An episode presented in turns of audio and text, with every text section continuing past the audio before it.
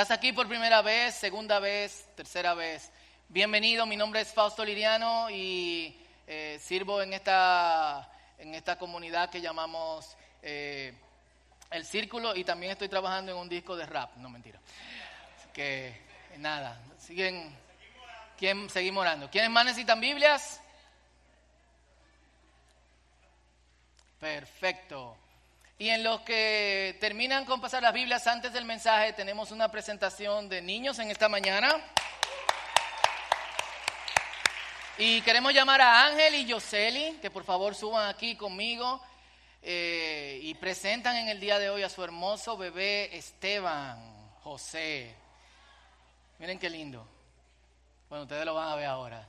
Y vamos a llamar también a Jonathan y a Sofía, quienes son tíos de Esteban y que también eh, van a estar hoy aquí en la presentación como sus, eh, sus padrinos. Y le voy a pedir a los padres que se pongan aquí frente a mí, mirando hacia mí. Y a Jonathan le voy a pedir que se ponga del lado de Yoseli y a Sofía del lado de, eh, de Ángel. Y gracias. Si alguien me ayuda diciéndole a las muchachas de los niños que...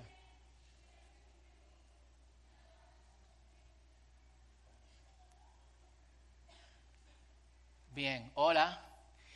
Eh, un poquito de contexto para los que quizás están aquí y no saben en qué consiste esto de presentar niños. En muchas de las iglesias de corte protestante, evangélico, ya eh, uno no protesta tanto, eh, no bautizamos a los niños por razones obvias. Y las razones son que la palabra del Señor dice que el que creyere y fuera bautizado.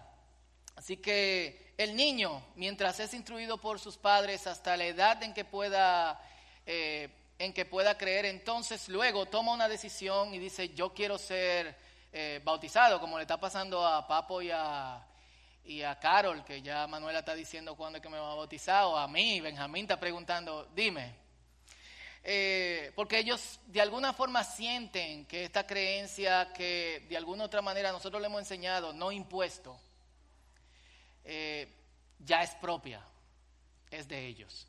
Y, por esta razón nosotros, dentro de, la, de una tradición que viene del judaísmo, presentamos a los niños. Los judíos lo hacían al octavo día de su, de su nacimiento. Nosotros conociendo razones médicas, viviendo en un país tropical, lo hacemos después, de, eh, después del mes.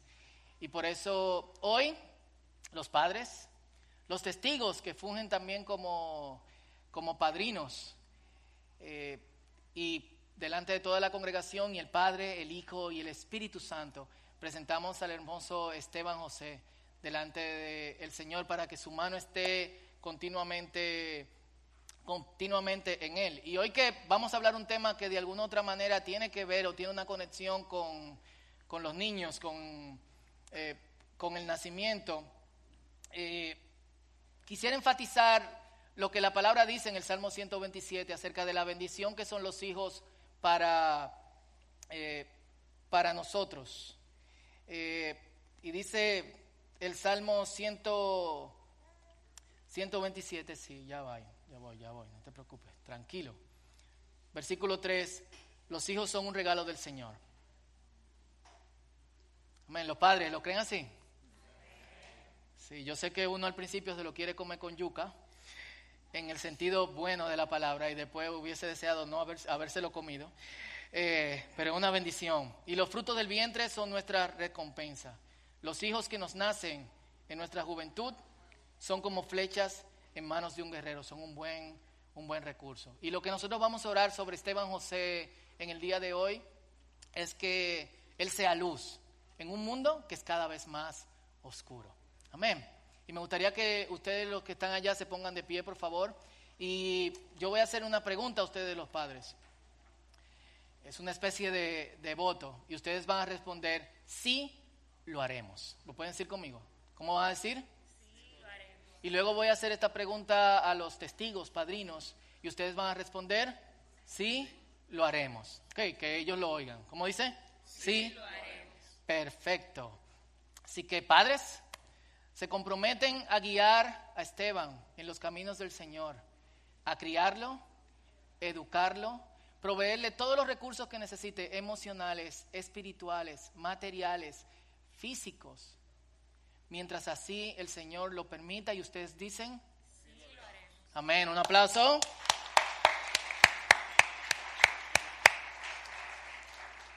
Y testigos, padrinos, y tanto para ustedes como para los padres, esto es un compromiso delante, un compromiso que ya ustedes han tomado y que hacen delante de muchos y delante del Señor. En caso, y oramos que eso nunca pase, en caso de que en algún momento los padres falten o carezcan de los recursos necesarios para cumplir con este compromiso que han hecho delante del Padre, del Hijo, del Espíritu Santo y delante de toda la comunidad que se reúne hoy en el círculo.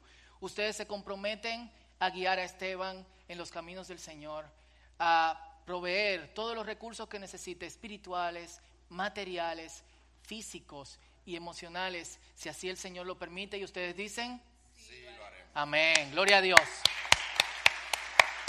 Que le voy a pedir que me presten a, a Esteban un ratito.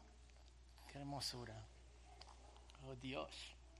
Y le voy a pedir que por favor extiendan su mano hacia acá y oremos por este hermoso. Digan bien sobre su vida. Ustedes también, padres, testigos, deseenle lo mejor. A veces uno dice, Dios lo bendiga, pero ¿qué tú quieres que sea la bendición que Dios le dé?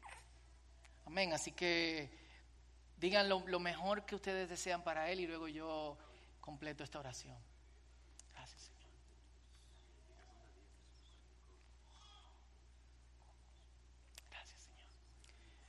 Padre, en el nombre de Jesús, te pedimos que todas las bendiciones que toda esta comunidad de creyentes está derramando sobre la vida de Esteban sea escuchada como una oración. Que Esteban toda su vida vea como tu mano lo protege, como tú lo bendices, como tú le provees, como tú lo guías, Señor, en el camino de esta vida y como tú lo haces luz, Señor.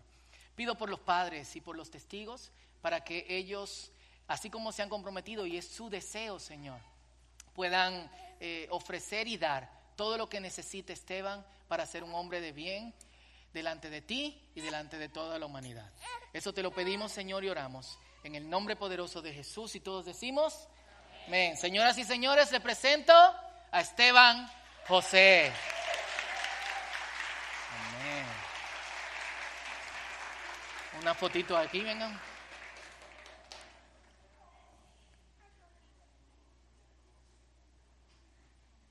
Gracias. Te bendiga. Te bendiga. Amén. Así que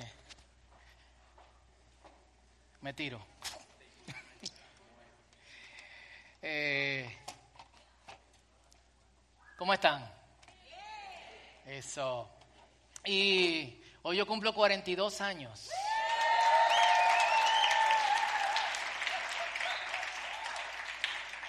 sido una vida dura. se me nota, se ve, mira. He pasado mucho trabajo.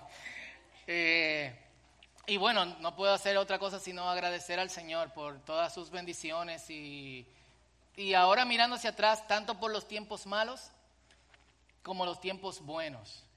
Eh, a veces uno pasando por los tiempos malos, uno no sabe cómo estos van a resultar en nuestra formación en el futuro o de qué el Señor nos está librando cuando no nos da cosas que de alguna otra manera nosotros queremos o le, o le pedimos. Pero luego uno se da cuenta que, wow, lo mejor que hubiese que pasó fue que pasamos por algunas cosas y aunque la ruta fue fuerte, eh, aquí estamos. Entonces, eh, nada, doy gracias a Dios por eso y, y, gracias. Amén. Y vamos a orar para eh, conversar lo que tenemos en el, día de, en el día de hoy y presentarnos al Señor. Eh, quizás estos temas que estamos hablando eh, de alguna u otra forma no es lo que se espera que muchas veces se converse en una comunidad de fe, pero yo creo que nosotros como creyentes tenemos que equiparnos tenemos que saber cómo responder, tenemos que saber cómo tratar con ciertas cosas. Y, por eso eh, te pido que abras tu corazón, porque por lo menos desde el punto de vista bíblico queremos eh, poner ciertos puntos sobre, eh, sobre las CIES y el Señor se encargará de hacer lo que, lo que sigue, pero la iglesia juega un papel importante en que este mundo, mientras sea oscuro, por lo menos haya espacios en donde haya luz. Amén. Así que oremos. Señor, te damos gracias por permitirnos estar aquí en esta mañana y gracias Padre Santo otra vez por Esteban, gracias por cada uno de, los que estamos aquí, por los niños que están en sus escuelas bíblicas, por algunos que eh, lamentablemente se han atrasado por razones que son ajenas a su voluntad y vienen de camino. Pedimos que tú hables a nuestras vidas. Díselo al Señor, Señor, háblame. y que esta palabra que hablamos hoy salga en el momento preciso, cuando sea necesario. Equípanos como tu iglesia, no solamente con tu palabra, sino con tu espíritu. En el nombre poderoso de Jesús, amén. Si me dan un poquito de, agua, os lo agradezco. Y estamos en una serie que se llama Candente. ¿Cómo suena eso? Fire.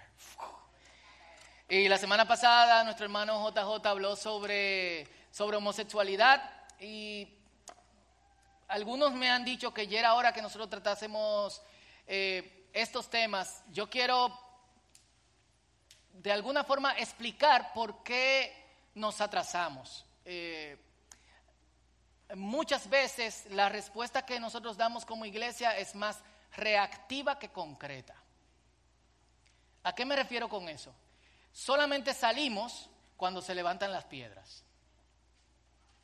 Cuando vemos en el periódico que se van a establecer ciertas leyes, cuando vemos eh, que ciertos grupos se están moviendo y ahí toditos, sin ni siquiera estar preparados, sin ni siquiera saber qué es lo que vamos a responder o qué vamos a decir o qué está pasando, sin leer ni siquiera esas leyes, reaccionamos.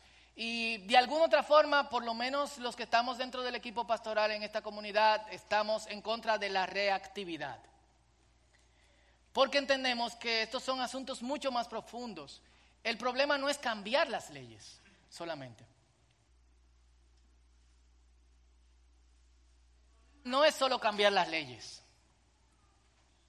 El asunto está, y es el problema más profundo, en el corazón del hombre y cómo las estructuras de nuestra sociedad se están construyendo para ir en contra de todo lo que agrada a Dios. Entonces, si eso es así, no debemos salir solamente cuando ciertas leyes se promulguen o cuando ciertas cosas se trabajen, sino que nuestro trabajo tiene que ser constante porque los corazones siempre se están activos. La gente que hace las leyes tiene otra cosa que hacer, pone esa cosa en pausa, nos ayuda a calmarnos y luego vuelven hasta que de algunos, es como un pulso, pero los corazones siempre están latiendo. La gente que está detrás de esto siempre está pensando cuál va a ser su próximo próximo paso, no debemos de accionar, sino que debemos de actuar con sabiduría. Saber cómo tomamos ciertas, eh, ciertas decisiones. Y aunque las aguas no se han calmado, eh, por lo menos no se habla tanto como hace algunas semanas en este, eh, en este país. Y, y yo creo que si el asunto no es solamente cambiar las leyes, sino que también está en el corazón del hombre, los creyentes tenemos un papel importante que, jugar, porque es más fácil cambiar las leyes o oponernos a ella y que se nos haga caso a que ciertos corazones cambien. Pero nada es imposible para Dios. Amén. Si nosotros no disponemos a eso. Nada es imposible para Dios. Bueno, qué mal que pocas personas lo creen, pero amén. Eh, Obviamente, esto es tricky y ya ustedes saben que vamos a hablar sobre el aborto en el día de hoy. Y qué bueno que presentamos un niño un día que estamos hablando sobre el aborto porque es como una ilustración de la importancia de la vida y cómo nosotros, y cómo nosotros la vemos. Y por lo menos en nuestro país es medio tricky por la cuestión de las tres causales. ¿Saben lo que son las tres causales? Quienes no saben lo que son las tres causales. Cool. Lo que se alega ahora es eh, obviamente, hacer el aborto ilegal menos en tres cosas. Uno, en caso de que de malformación del niño o enfermedad, incluyendo síndrome de Down. Dos, eh, que en caso de que la, la vida de la madre se ponga en peligro. Tres, en caso de que la persona embarazada haya sido violada. Entonces, por lo menos el 2 y el 3, y no hay un orden eh, específico, por lo menos el 2 y el 3 son temas muy sensibles. Porque en caso de violación, tú dices, wow, qué fuerte debe ser para una niña llevar en su vientre, o una jovencita, o una mujer, llevar en su vientre el hijo de un tipo que la violó. Es fuerte eso, ¿verdad? Eh, y entonces obviamente toca ciertas sensibilidades. Y yo conozco personas que han sido violadas, salieron embarazadas y han decidido darle para adelante a la vida con sus, con sus hijos y súper bien. Eh, y no me voy a ir muy profundo en esa área, quizá debamos tratarlo en otro, en otro momento, yo quiero ir por otro, por otro lado. Y también está el asunto en sensibilidad de la vida de la madre.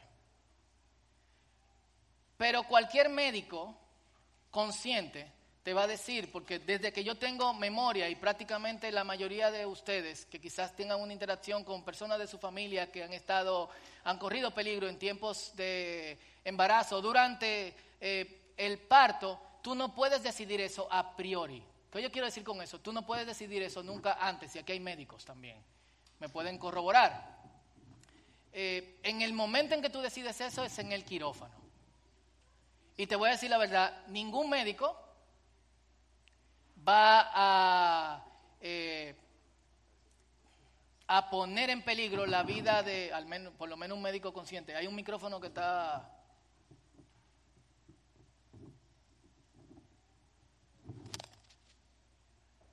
Cool ningún médico, por lo menos un médico consciente, eh, va a tomar esta decisión a lo loco, sino que durante en el quirófano, si ve que lamentablemente la vida del niño eh, se va a perder o lamentablemente la vida de la madre, tiene que tomar una decisión.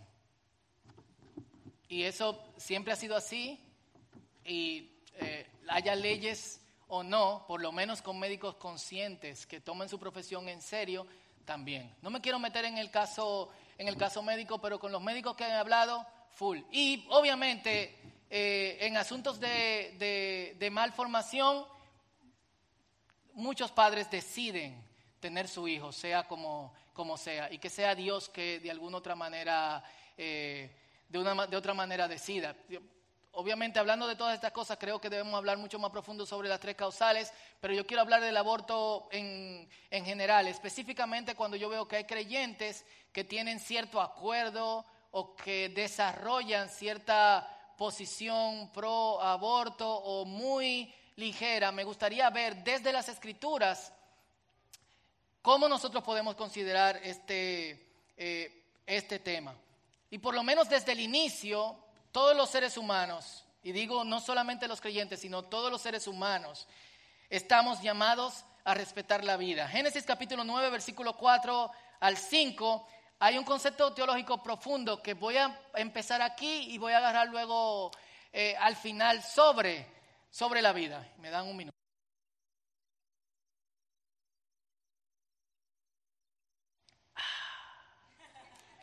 Génesis 9, 4 al 5. Génesis es el primer libro de, de la Biblia. Y dice así, nunca deben comer de ninguna carne con su vida, es decir, que aún tenga sangre.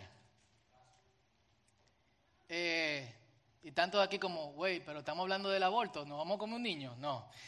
Yo exigiré la sangre de cualquiera que le quite la vida a otra persona. Al final del versículo 6 dice, pues Dios hizo a los seres humanos a su propia imagen. Y, para completar, de hecho, Levíticos 17, 11 dice, y es que la vida de todo ser está en la sangre. Dentro de la concepción judía de, de la vida, hay una parte de nosotros. Nosotros somos espíritu, alma y cuerpo. No solamente somos eh, tejidos, músculos, tendones, huesos, órganos, carne. Nosotros somos algo más. Los creyentes sabemos que somos espíritu, alma y cuerpo. Las personas que no creen en que somos espíritu o tenemos alma, por lo menos creen que tenemos una mente.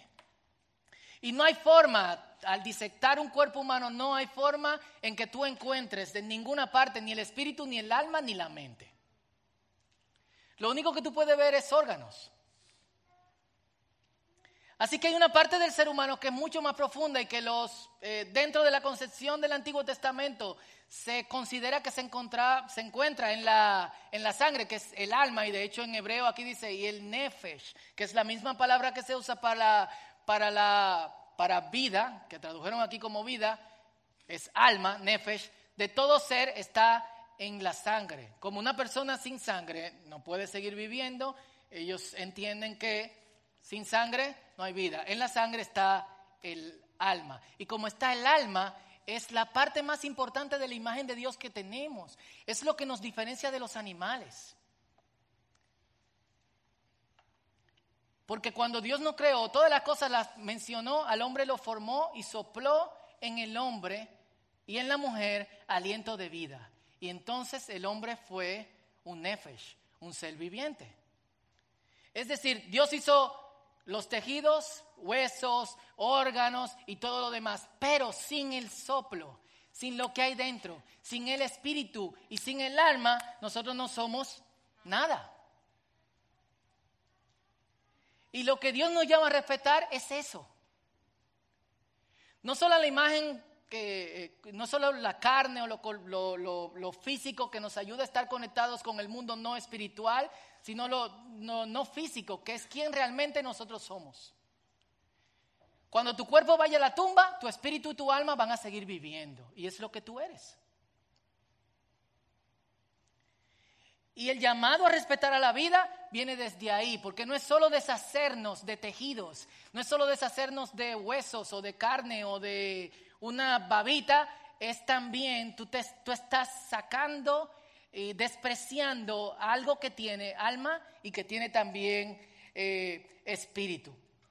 Y, y obviamente lo que nos ha llevado a donde nosotros nos encontramos hoy es una deconstrucción de la idea de Dios. Cuando yo digo deconstrucción es literalmente, de 300 años para acá se, se ha dedicado a quitar bloque por bloque la conexión del hombre con Dios al punto en que nosotros llegamos eh, hoy. Y obviamente las consecuencias de esto, creer en Dios te lleva a tener valores éticos y morales conectados con Dios. No creer en Dios te lleva a tener valores éticos y morales no conectados con Dios.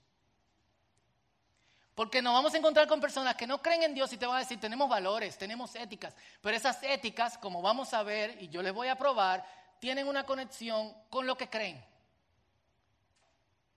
que es una dirección opuesta a la dirección de Dios. Y aquí radica el problema, en estas tres cosas, porque la deconstrucción se ha enfocado primero en que la creación ha sustituido la evolución. Segundo, como la evolución no ha sido asistida, es decir, no ha sido guiada, no hay nada que nos haya llevado a lo que nosotros somos hoy, sino que todo esto se formó por al azar y sigue así.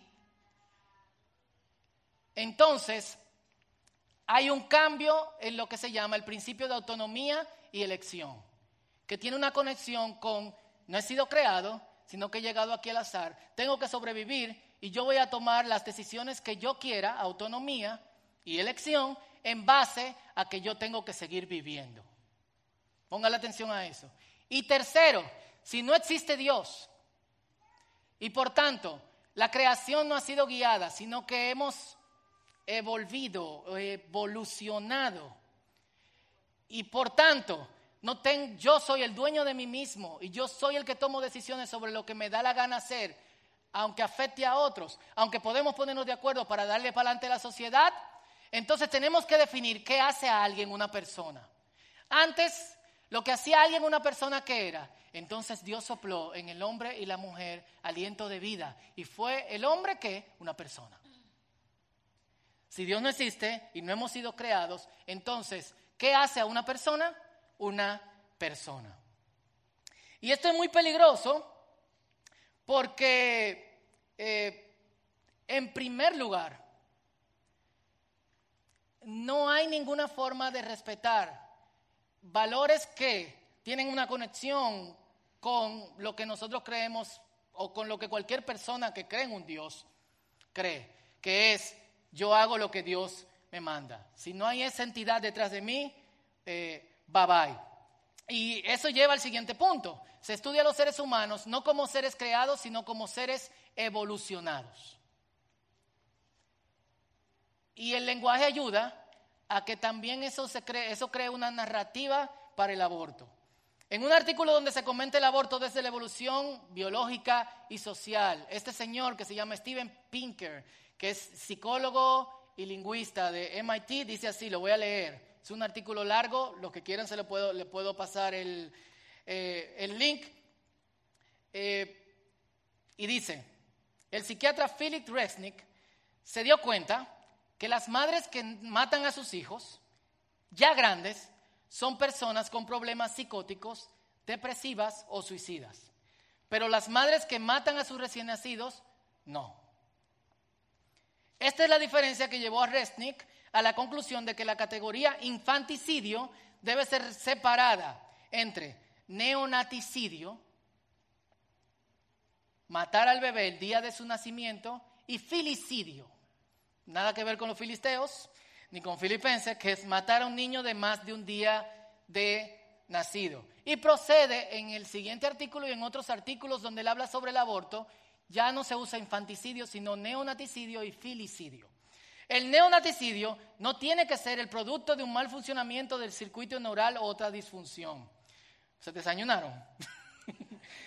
Podemos tratar de entender qué llevaría una madre a matar a su recién nacido. Martin Daly y Margot Wilson, ambos psicólogos, dicen que la capacidad para el neonaticidio, es decir, para matar a tu niño antes de nacer o el día que nació, está construida en el diseño biológico de nuestras emociones parentales. Es decir, cualquiera de nosotros tiene el potencial de matar a su recién nacido. Los mamíferos son extremos entre todos los animales en la cantidad de tiempo, energía y comida que invierten en sus jóvenes y los humanos somos más extremos entre los mamíferos.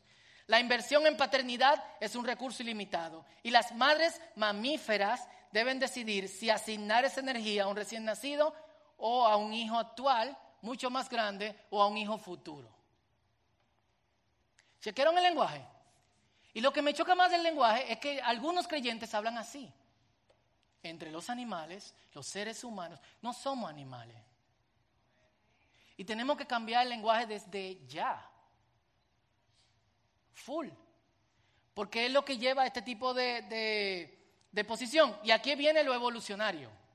Y yo lo he visto desde el principio, pero bueno, la selección natural no puede presionar los botones emocionales directamente afecta nuestra conducta al hacer que nos inclinemos emociones que llevan elecciones de adaptación. Es interesante porque no hay Dios, pero hay una fuerza impersonal, invisible, que se llama selección natural. Las nuevas madres siempre se enfrentan a elegir entre una tragedia definitiva ahora o una tragedia más grande meses o años después. Y lo que más me sorprende de esto es que hemos crecido en nuestras capacidades científicas y técnicas, pero nuestras habilidades técnicas y científicas lamentablemente han excedido nuestras capacidades morales y éticas. ¿Están conmigo? Sorry. Esto hay que hablarlo. Y para esta gente, lo moral tiene raíz en la narrativa evolutiva. Y por eso nosotros como creyentes tenemos que desechar esa, esa narrativa. Yo no sé qué cree todo el que está eh, todo el que está aquí, pero al conversar con ciertas personas es como me sorprende, espérate, ¿qué fue lo que tú dijiste? Cuando recogíamos, que si yo cuento, hace millones de años, ¿hace qué? Y esa ética evolutiva se convierte en es mi vida.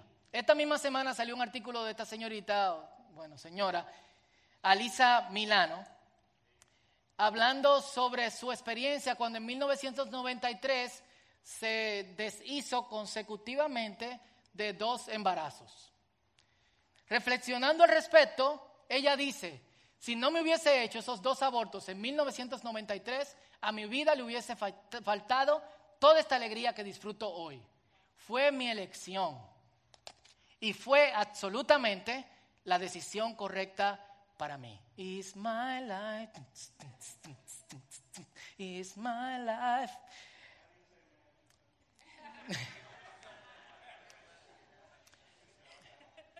Eh, ¿Y qué yo veo detrás de todo esto? Y perdón si ofendo a alguien, pero eh, el Evangelio puede ofender y no podemos hacer nada al respecto. Es el hombre adorándose a sí mismo, es egoísmo, es orgullo, es yo soy más importante que cualquier otra cosa yo voy a quitar del medio lo que sea que de alguna otra manera impida que yo tenga éxito en la, en la vida. Entonces, primero, hay una narrativa evolutiva. Segundo, yo, yo elijo, yo soy autónomo de absolutamente nada. Yo voy a quitar del medio cualquier cosa que impida que yo le dé para adelante a la vida. Lo tercero es, ¿quién define que alguien, que alguien es una persona? Exactamente. Si no hay Dios, ¿quiénes lo definen? Lo define la gente y lo define la civilización.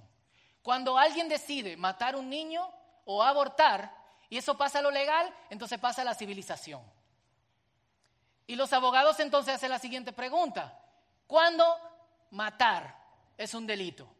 Cuando tú asesinas a otra persona. Por tanto, ahora viene la siguiente pregunta. ¿Qué hace un niño una persona?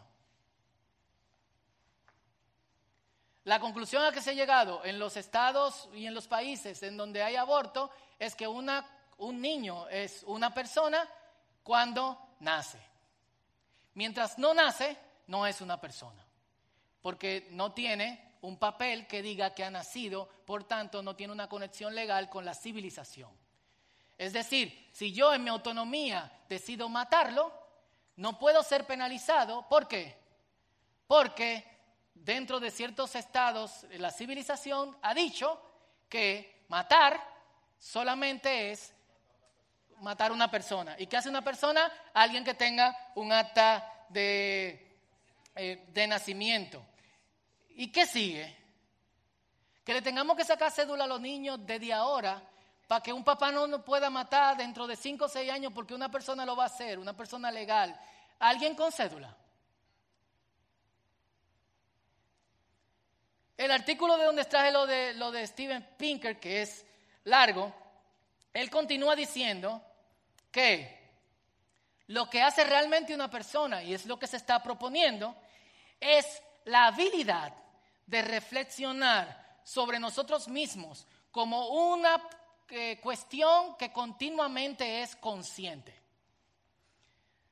Para formar y saborear planes hacia el futuro para tener miedo de la muerte o expresar, elegir si quiero morir o no. Y ahí está el asunto. Nuestros neonatos inmaduros no poseen esta capacidad como tampoco la poseen los ratones. Este es un artículo de New York Times.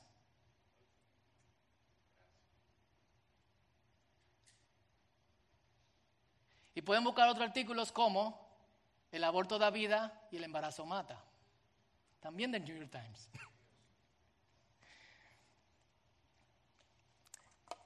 Si nosotros no nos dedicamos a reconstruir lo que se ha desconstruido, yo no sé qué es lo próximo, señores. Yo no sé. No lo sé.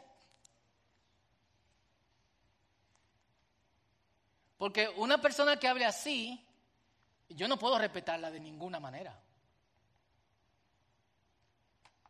Eh, una persona con instintos sádicos.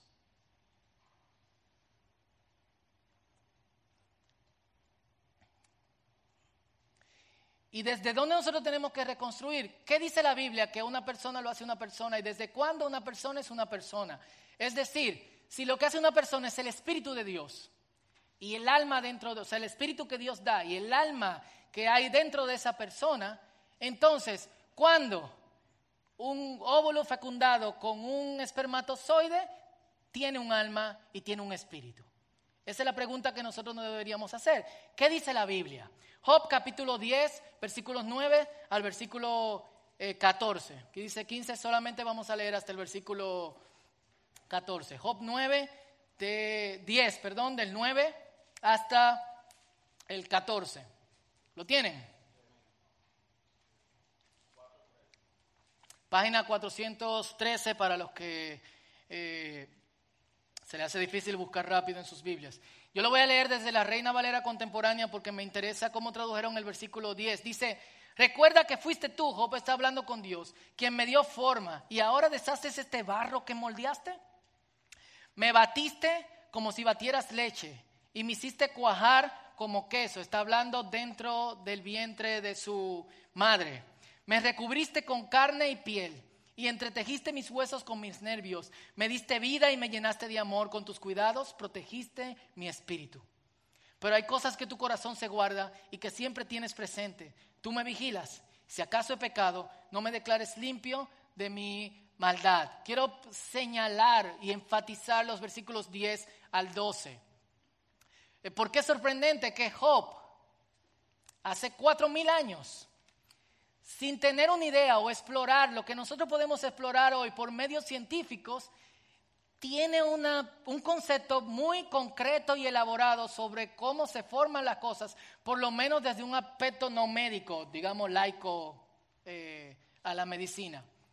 Dice, me batiste como si batieras leche y me hiciste cuajar como, como queso. O sea, él tiene una idea de que cuando eh, lo que está pasando dentro del vientre de una mujer desde el crecimiento de un feto que va desde eh, la penetración de un líquido seminal lechoso en conexión con, eh, con, el, con, el, con el óvulo y que luego se concretiza, decir, pasa como a hacerse como queso, me recubriste con carne y piel, entretejiste mis huesos con mis nervios, me diste vida y me llenaste de, eh, de amor. Para Job, y esta es las escrituras, la palabra de Dios. ¿Y quienes consideran la palabra de Dios autoritativa de lo que están aquí? Amén. En el momento en que el semen entra al óvulo y hay fecundación, hay vida. Eso nos lleva a la siguiente pregunta. ¿Qué pasa cuando, cuando, hay, eh, cuando hay pérdidas tempranas? Gente como Pinker u otros psicólogos y sociólogos evolucionistas dicen que los padres no se sienten igual cuando se, tiene una pérdida, cuando se pierde un niño. Eso es mentira. Cuando Noelia y yo teníamos, Noelia tenía dos meses de embarazo, yo recuerdo que Noelia todavía no tenía eh, conciencia de que estaba embarazada y se tiraba, brincaba, rodaba por el piso y todo lo que su Un día se tiró en la cama, ¡puf! Y empezó a sangrar. Y ese fue el peor momento de nuestra vida hasta ese día. Para nosotros que todavía no sabíamos si iba a ser varón o si iba a ser hembra, si ni siquiera teníamos el nombre. Para nosotros eso fue como, wow, no, no puede ser. No ahora, Señor, por favor. Y oramos. Eh, entonces es mentira que tú sientes que una, nosotros tenemos amigos que han perdido antes de que, de que nacieran y las mujeres han entrado en depresión hasta de un año, dos años. Entonces, por lo menos nosotros en el, desde ese momento sentimos, hay vida dentro de, de las mujeres, hay vida dentro de mí. Y eso es lo que dice la Biblia. La pregunta es, ¿y qué va a pasar? Si nunca lo vimos, ¿qué pasa con esos niños? A nosotros no nos importa eso. Lo más probable es que una madre que haya perdido dos o tres hijos por cuestiones corporales, cuando llegue a la presencia del Señor se va a encontrar con tres hombres o tres mujeres, o dos hombres y una mujer, o un hombre, una mujer y otro hombre corriendo y diciendo, mamá. ¿Por qué? Porque si Dios puso un espíritu y Dios puso un alma, esa vida, si muere, va a la presencia de Dios. ¿Qué pasa con esa vida que ni siquiera tiene un nombre? Tú ni siquiera sabes el nombre que tú vas a tener cuando tú te delante de la presencia de Dios. En Apocalipsis dice que cada uno de nosotros recibiremos una piedra con un nombre que solamente conocemos Dios y nosotros. A ti no te hace una persona tu nombre, a ti no te hace una persona salir de tu vientre, a ti no te hace una persona en la legalidad, a ti te hace una persona que Dios ha, ha puesto vida en ti, alma y ha puesto también espíritu. Si es para el Señor, hazlo fuerte el aplauso. Y para Job, el proceso culmina con una vida que disfruta de la presencia del Señor, que ha sido cuidada, que ha sido eh, eh, bien tratada, quien Dios le ha provisto, provisto. Y esto lo está diciendo Job, que tiene muchas preguntas sobre por qué me está pasando esto si yo sirvo a Dios. Y lo interesante es este versículo 10, eh, que dice que me entretejiste. Esa palabra entretejer solamente aparece otra vez, es en hebreo sahaj. Solamente aparece otra vez en el Salmo 139, versículo 13, que es un buen salmo para una prédica como hoy, pero es lo que casi siempre se usa. Dice, tú creaste las delicadas partes internas de mi cuerpo y me entretejiste en el vientre de mi madre, tú me conectaste. Y estos pasajes nos revelan que si Dios es quien hace que una persona sea una persona, mucho antes de que cualquier evidencia científica pueda revelarlo, entonces nosotros, y Dios nos ha dado la capacidad de decidir si queremos o no, nosotros debemos obedecer a Dios. ¿Por qué? Porque es a Dios a quien nosotros nos debemos. Y somos una persona que ha sido concebida, y esto es desde las escrituras, tanto en el vientre de nuestras madres como en la mente de Dios. Hay un sinnúmero de pasajes que dice, pensaste en mí antes de que naciera. Tuviste propósitos conmigo mucho antes de que yo viera la luz. Entonces, existimos en el pensamiento de Dios.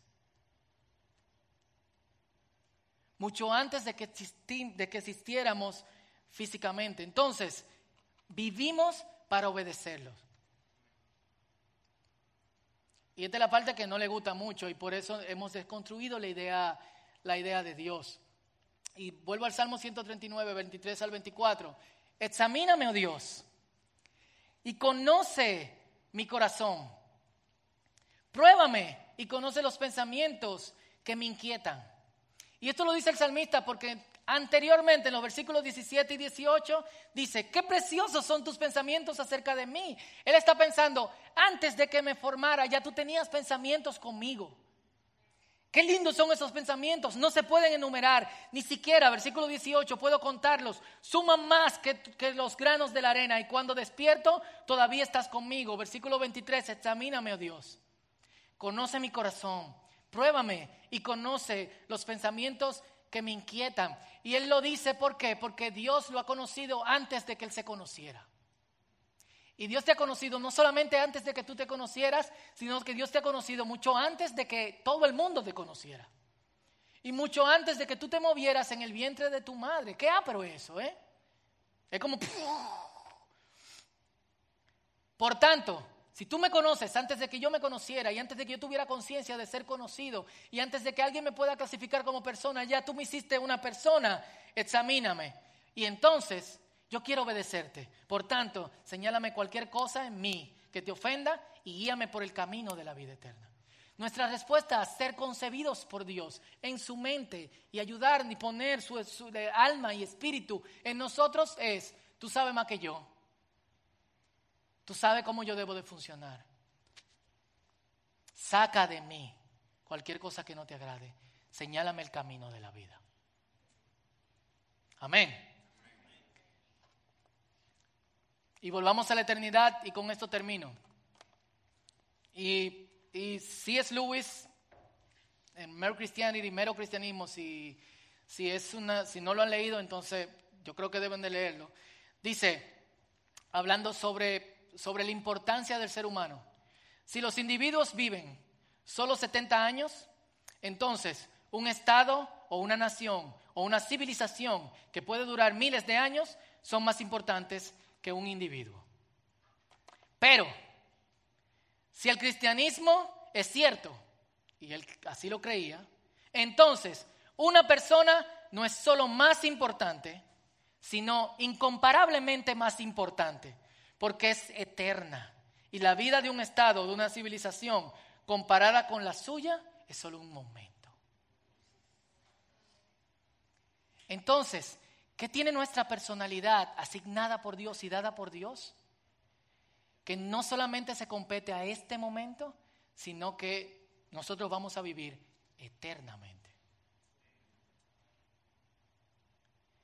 Y el, y el atentar contra la vida, o por lo menos el momento que alguien pueda vivir en la tierra, atenta también contra la voluntad de Dios, porque hemos sido creados a su imagen. Entonces, según la evidencia de las escrituras, desde antes que nosotros lo pensemos, un bebé, un embrión fecundado es una vida. ¿Y quién determina eso? Es Dios. Punto. Si Dios determina eso, el principio de autonomía y de toma de decisión tiene que estar conectada con la voluntad de Dios. Y si Dios determina eso, ¿Quién? Y Dios me creó. ¿Quién me hace una persona? Y es una cuestión muy circular. Es Dios. Cuando sople mi aliento de vida. Y yo quiero terminar con estas palabras. Eh, si has abortado y estás aquí en medio de nosotros, el punto no es contra ti, sino contra lo que la sociedad quiere hacer y contra lo que quiere legalizar. Y yo sé que Dios restaura y puede restaurar no solamente quizás el daño físico que te hiciste al abortar, el daño emocional o psicológico que eso provocó, sino también tu vida y hacer una vida nueva. Porque de modo que si alguno está en Cristo, es una nueva criatura, las cosas viejas pasaron y aquí todas son hechas nuevas. Amén. Y yo quiero que donde estés inclines tu rostro y mientras nos preparamos para adorar al Señor, perdónenme porque me tomé cinco o seis minutos más.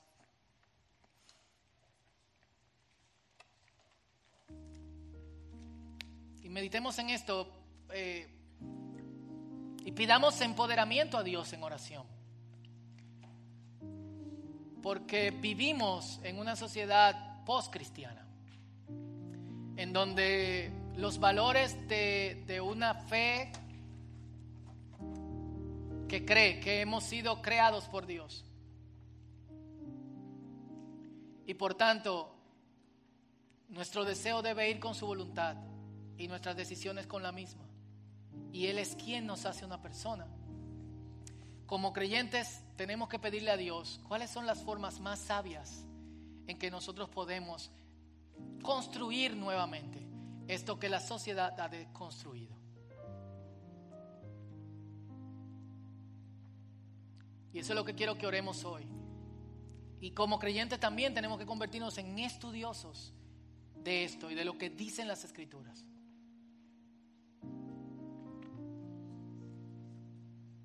Padre, en el nombre de Jesús, mientras nos preparamos para adorarte y para glorificarte, gracias por tu palabra. ¿Cuántos dan Dios gracias por su palabra? Y si te puede poner de pie conmigo, por favor.